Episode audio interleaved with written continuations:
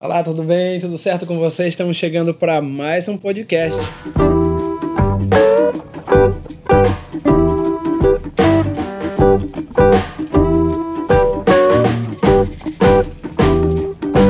Eu sei de algo que você precisa fazer antes de morrer.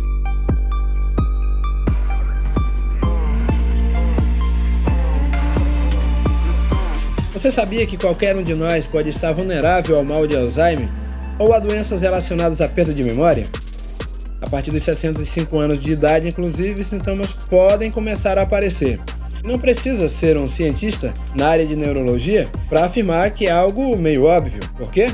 Nessa fase da vida, o que naturalmente acontece com os membros de um ser humano normal? Compare a pele de um bebê com a pele de alguém que já chegou à fase adulta e a diferença é bem visível partir dos 30 anos de idade, o colágeno, responsável pela elasticidade da pele, deixa de ser reposto de forma natural e esse órgão começa a ficar flácido.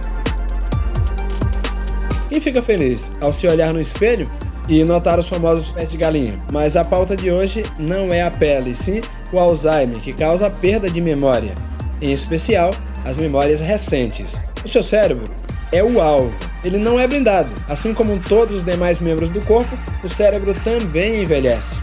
Como o HD, que tem como função arquivar dados, o cérebro está no organismo para isso. E como o HD, ele também vai encher cedo ou tarde, principalmente se for maltratado, agredido, mal utilizado e etc.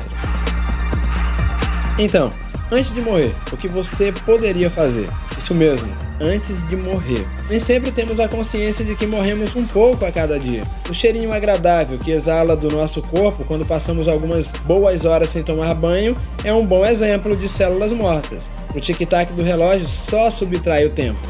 Vida útil. Então, Deixa eu te responder o que devemos fazer antes de deixarmos de viver as coisas boas. Precisamos ter boas memórias armazenadas em nosso HD. Para tanto, apaixone-se por informações, aprendizado, enquanto a performance de sua memória ainda é boa. Você não vai poder recorrer a algo que não está em teu arquivo mental.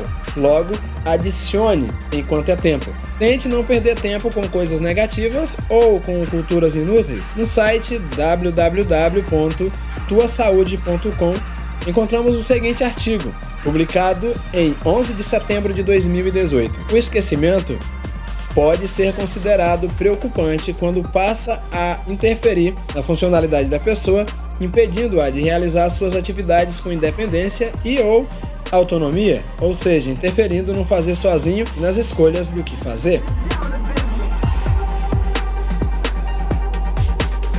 Espero que não aconteça com você. Porém, se vier a acontecer, pouco se pode fazer para recuperar o que se perdeu e ou deixado de adquirir. No HD pode-se fazer uma formatação e, em certo ponto, ele estará pronto para ser usado novamente. E com sua mente. Reflita.